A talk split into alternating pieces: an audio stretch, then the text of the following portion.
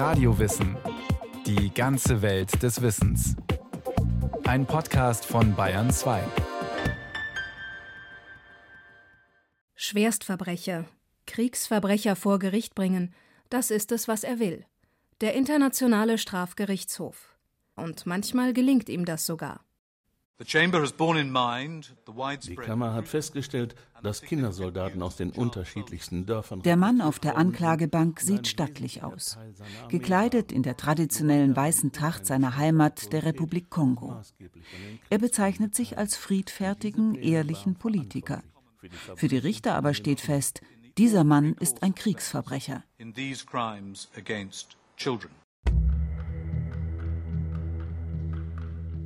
Thomas Lubanga, geboren 1960, früherer Milizkommandeur im Bürgerkrieg um die ostkongolesische Provinz Ituri, angeklagt wegen Kriegsverbrechen. Urteil 14 Jahre Gefängnis wegen Rekrutierung von Kindersoldaten in den Jahren 2002 und 2003. Seine Helfer haben hunderte Kinder geschlagen, vergewaltigt und mit Drogen gefügig gemacht. Der Fall des kongolesischen Milizenführers Thomas Lubanga war der erste Prozess, der ab 2006 vor dem Internationalen Strafgerichtshof in Den Haag verhandelt wurde. Das Urteil wurde im Jahr 2012 gesprochen, nach 204 Tagen Gerichtsverhandlung und nach Anhörung von 62 Zeugen. Für den damaligen Chefankläger Luis Moreno Ocampo ein Beweis für den Erfolg seiner Arbeit. Der Prozess hat die Welt verändert. Er hat Auswirkungen von Bolivien bis Sri Lanka. Das ist das neue Konzept. Ein Gericht für die ganze Welt.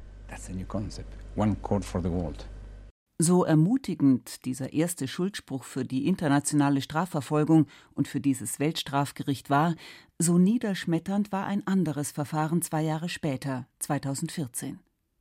Der damalige Chefankläger Luis Moreno Ocampo musste verkünden, dass der Prozess gegen den kenianischen Politiker Uhuru Kenyatta nicht stattfinden wird. Uhuru Kenyatta, geboren 1961. Anklagepunkt Verbrechen gegen die Menschlichkeit.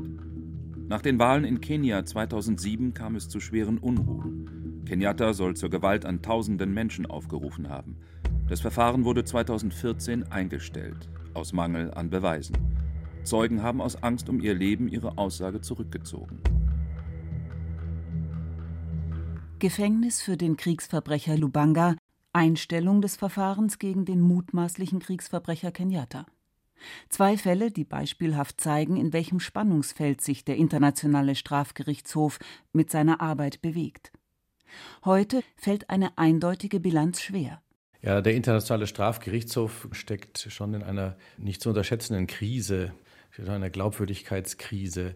Christoph Safferling ist Professor für Strafrecht und internationales Recht an der Friedrich-Alexander-Universität Erlangen-Nürnberg. Es sind sicherlich Erwartungen und Hoffnungen geweckt worden in eine friedlichere und bessere Welt durch diesen Strafgerichtshof, die das Gericht nie hat erfüllen, nie hätte erfüllen können. Das ist eine Überforderung einer einzelnen Institution, aber auch des Strafrechts als solche. Und auf der anderen Seite aber ist auch die Performance der Tätigen dort am Gerichtshof, äh, sagen wir mal, unter den Erwartungen geblieben.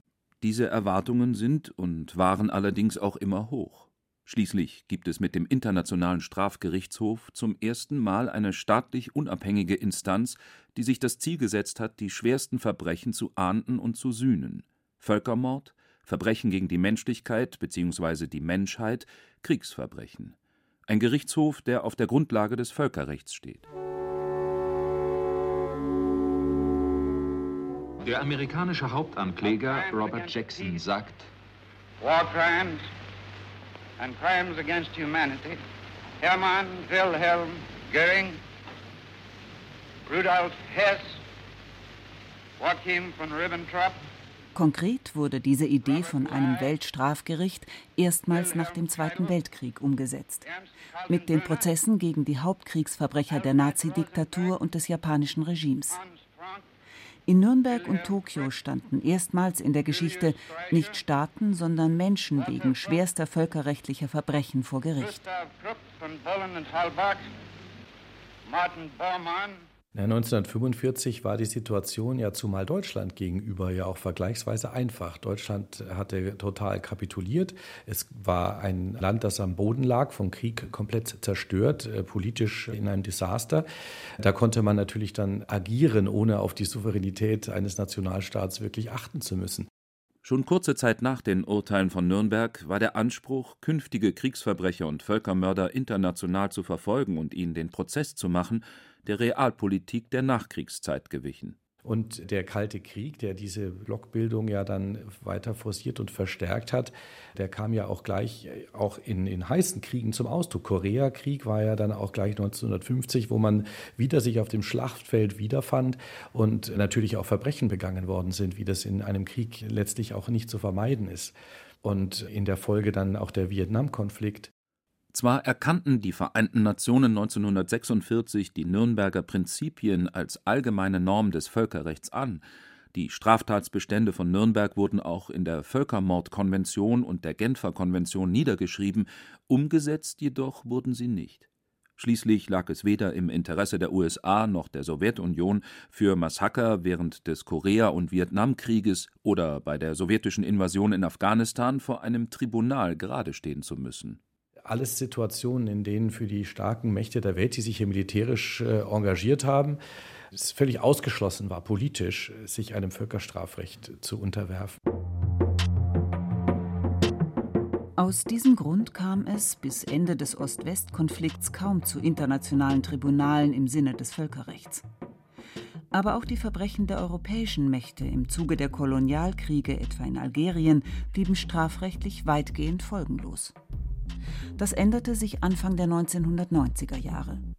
Die Grausamkeiten während des jugoslawischen Bürgerkriegs und der Völkermord in Ruanda stärkten die Befürworter eines internationalen Strafgerichts innerhalb der Vereinten Nationen. Die Staaten waren offener geworden für die Idee einer internationalen Völkerrechtsinstanz. Das Prinzip staatlicher Souveränität sollte selbst Staatschefs und Machthaber künftig nicht länger vor dem Strafrecht schützen. Ohne Eklat ging es dann auch am letzten Tag seines Prozesses nicht. Nach einem heftigen Wutausbruch verwies der Vorsitzende Richter Alfons Ori den Angeklagten des Saales, wie so oft in den vergangenen fünf Jahren. Im November 2017 verurteilte das UN-Tribunal für Jugoslawien den serbischen General Ratko Mladic zu lebenslanger Haft für seine Rolle beim Massaker von Srebrenica im Jahr 1995. Beide Strafgerichtshöfe, der für Jugoslawien und der für Ruanda, unterstanden den Vereinten Nationen und waren als sogenannte Ad-hoc-Tribunale auch nur für diese Fälle eingesetzt. Und auch wenn ihre Bilanz durchwachsen ausfällt, der serbische Ex-Präsident Milosevic etwa konnte nie verurteilt werden. Zu träge lief der Prozess. Er starb noch, bevor ein Urteil gesprochen werden konnte. Und das UN-Tribunal für Ruanda wurde nicht nur als zu teuer, ineffizient und korrupt kritisiert, sondern auch als parteiisch. Das Augenmerk des Tribunals lag ausschließlich auf den Verbrechen der Hutu-Milizen. Die Straftaten der Tutsi-Rebellen wurden nicht untersucht. Trotzdem, die beiden UN-Tribunale hatten eine wichtige Vorbildfunktion für den künftig zu errichtenden Internationalen Strafgerichtshof.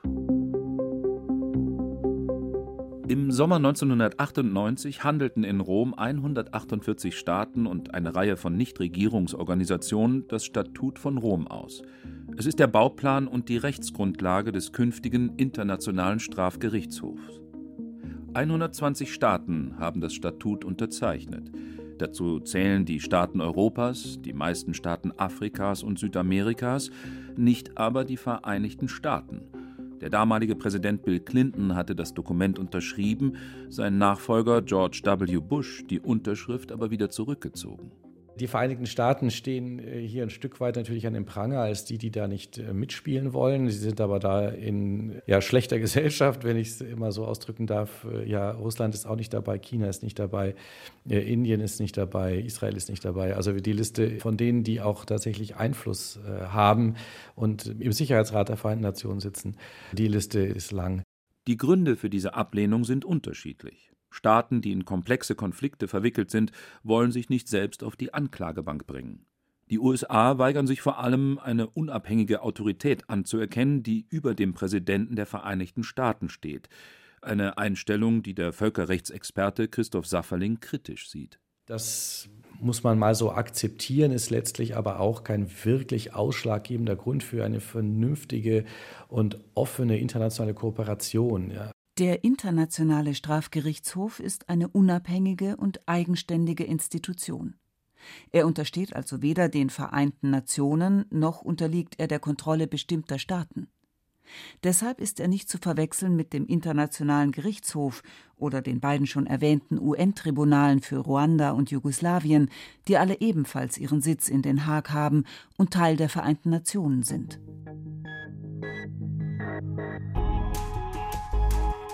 Im Gerichtsgebäude in einem Gewerbegebiet am Rand von Den Haag arbeiten das Präsidium als leitendes Gremium, drei richterliche Abteilungen, die sich in Vorverhandlungs- und Hauptverhandlungskammern gliedern, eine von ihnen unabhängige Anklagebehörde und eine Kanzlei für die Verwaltung. Es sind 18 hauptamtliche Richter, die für neun Jahre von allen Mitgliedstaaten des Strafgerichtshofs gewählt werden und alle wichtigen Rechtssysteme der Welt abbilden sollen. Unter den Richtern wird wiederum das Präsidium gewählt. Kommt die Anklage nach Voruntersuchungen zu dem Schluss, dass ein schweres Verbrechen vorliegen könnte, eröffnet sie mit Genehmigung der sogenannten Vorverfahrenskammer die Ermittlungen. Auf Antrag des Anklägers kann die Kammer auch einen Haftbefehl erlassen, um sicherzustellen, dass die betreffende Person zur Verhandlung erscheint, dass sie die Ermittlungen nicht behindert oder dass sie keine weiteren Verbrechen begeht. Die Vorverfahrenskammer hält dann eine mündliche Verhandlung ab. Sehen die Richter die Tatvorwürfe als bestätigt an, kommt es zum Hauptverfahren. Allerdings muss dafür der Angeklagte persönlich vor Gericht erscheinen. Aber welche Verbrechen verfolgt der Gerichtshof überhaupt? Man hat sich hier auf ein enges Konzept verständigt, wären ja andere internationale Straftaten denkbar gewesen, Drogenhandel, Menschenhandel, Terrorismus. Aber man hat sich auf die Nürnberger Verbrechen verständigt und das sind Verbrechen gegen die Menschlichkeit, das sind Kriegsverbrechen, das ist äh, auch der Völkermord und, das war ja in Nürnberg das Wichtigste überhaupt, das Verbrechen der Aggression, wie es damals hieß, Verbrechen gegen den Frieden. Im römischen Statut von 1998 sind diese Kernverbrechen definiert. Völkermord ist eine Handlung wie beispielsweise die Tötung von Mitgliedern einer Gruppe, die in der Absicht begangen wird, eine nationale, ethnische, rassische oder religiöse Gruppe als solche ganz oder teilweise zu vernichten. Verbrechen gegen die Menschlichkeit sind im Wesentlichen ausgedehnte systematische Menschenrechtsverletzungen, wie etwa das Verschwindenlassen von Personen, Vergewaltigungen, Vertreibungen oder Folter. Kriegsverbrechen sind Verletzungen des humanitären Völkerrechts und umfassen etwa den Gebrauch biologischer Waffen, Folter, Vergewaltigungen oder die vorsätzliche Bombardierung der Zivilbevölkerung in einem bewaffneten Konflikt. Auf einen vierten Tatbestand konnten sich die Mitgliedstaaten in Rom jedoch lange Jahre nicht einigen. Verbrechen gegen den Frieden, beispielsweise durch einen Angriffskrieg. Ausgerechnet der zentrale Anklagepunkt von Nürnberg. Zu groß war die Gefahr für manche Nation, sich am Ende selbst zu belasten. Und außerdem können vom Internationalen Strafgerichtshof keine Staaten, sondern nur Personen angeklagt werden und zudem nur Angehörige von Mitgliedstaaten des Strafgerichtshofes. Bei der Aggression ist die Voraussetzung eben, dass ein aggressives Verhalten eines Staates vorliegt. Und da tun sich die Staaten eben schwer, das zuzugestehen oder sich das äh, sagen zu lassen, weil sie ja immer irgendeinen politischen Grund anführen, warum jetzt doch das Mittel der Gewalt legitim ist. Mittlerweile hat man sich darauf verständigt, dass zunächst ein schwerwiegender Verstoß gegen die Charta der Vereinten Nationen vorliegen muss. Erst dann ist es möglich, den dafür verantwortlichen Staatenlenker und seine obersten Generäle, die die militärische und politische Macht haben, entsprechend als Individuen zur Verantwortung zu ziehen. Allerdings kann der Chefankläger des Internationalen Strafgerichtshofs nicht ohne weiteres ein Verfahren gegen mutmaßliche Völkerrechtsbrecher in einem beliebigen Land eröffnen. Er wird erst tätig, wenn die nationale Justiz eines Staates den Fall nicht verfolgen will oder kann, wie es bei sogenannten Failed States oft der Fall ist, Staaten wie Somalia, Südsudan oder die Zentralafrikanische Republik. Der Internationale Strafgerichtshof ist also kein Ersatz für die nationale Strafverfolgung, sondern eine Ergänzung. Christoph Safferling. Es gibt im Grunde drei Situationen, in denen der Internationale Strafgerichtshof tätig werden kann. Das eine ist, wenn die Situation vom Sicherheitsrat der Vereinten Nationen übertragen wird. Das ist, wenn Sie so wollen, vielleicht auch die einfachste und die klarste Möglichkeit. Dann operiert der Internationale Strafgerichtshof im Grunde eben wie ein Ad-hoc-Tribunal für die Situation. Jedoch müssen sich die fünf Vetomächte im UN-Sicherheitsrat einstimmig für eine Übertragung des Falles an den Internationalen Strafgerichtshof aussprechen. Da sowohl Russland als auch die USA dem Gericht in Den Haag aber ablehnend bis feindselig gegenüberstehen, geschieht das in der Praxis eher selten. Die zweite Möglichkeit ist eine Übertragung der Situation durch einen Mitgliedstaat. Gedacht war das ja ursprünglich mal so, dass der eine Mitgliedstaat die Situation eines anderen Mitgliedstaates äh, überträgt. Also wenn man es böse ausdrückt, dass ein Staat den anderen am Internationalen Strafgerichtshof anschwärzt. Dieser Fall ist aber bisher nicht vorgekommen. Denn wenn ein Staat einen anderen anschwärzt, dann besteht die Gefahr eines Bumerang-Effektes. Die Aufmerksamkeit könnte auf die eigenen Taten gelenkt werden. Aber was stattfindet, ist eben, dass Staaten äh, ihre eigene Situation übertragen. Also das waren auch die ersten Fälle, die ja an den Internationalen Strafgerichtshof kamen, in Uganda äh, etwa. Wo in einem über 20 Jahre andauernden bewaffneten Konflikt die Miliz der Lords Resistance Army LRA schwerste Verbrechen an der Bevölkerung verübte. Die ugandische Regierung war nicht in der Lage, die Gewalt zu beenden oder die Verantwortlichen vor Gericht zu stellen. Sie rief deshalb den Internationalen Gerichtshof an, der gegen die Führer der Miliz Anklage erhob. Die dritte Möglichkeit ist die, die wir eigentlich erwarten würden, wenn wir auch unsere eigene nationale Strafrechtsordnung uns anschauen, dass nämlich der Staatsanwalt von sich aus tätig wird und ermittelt. Und das geht allerdings nur in Gebieten, die also auch Mitglieder sind am Internationalen Strafgerichtshof. Angeklagt werden können, wie gesagt, keine Staaten, sondern nur Personen, Staatsbürger eines Mitgliedsstaates des Strafgerichtshofs. Und auch nur jene Personen, die sich in Unterzeichnerstaaten aufhalten. Das bedeutet allerdings nicht, dass diese Staaten ihrer Pflicht, die sich aus dem Statut von Rom ergibt, immer nachgehen. Als beispielsweise Südafrika den sudanesischen Präsidenten Omar al-Bashir nach einem Staatsbesuch nach Hause fliegen ließ, obwohl der mit internationalem Haftbefehl gesucht wurde. Der Fall al-Bashir offenbart eines der größten Probleme für den Internationalen Strafgerichtshof. Den Anklägern in Den Haag steht keine Exekutive zur Verfügung. Es gibt keine Polizeieinheiten, die in dem Mitgliedsstaat ermitteln und Angeklagte festnehmen können. Den Haag ist immer auf die Unterstützung der Staaten angewiesen. Auch deshalb ist die Verfolgung von Verbrechen gegen das Völkerrecht enorm aufwendig und langwierig. Die allermeisten Ermittlungsverfahren des Strafgerichtshofes, derzeit zehn von elf, betreffen afrikanische Staaten. Diese Konzentration bringt vor allem den Anklägern in Den Haag immer wieder den Vorwurf der selektiven Gerechtigkeit ein. Schwache Afrikaner werden angeklagt, die großen westlichen Player auf der Weltbühne kommen davon. Viele Afrikaner sehen im Vorgehen des Den Haager Gerichts gar rassistische Motive und neoimperialistische Interessenpolitik.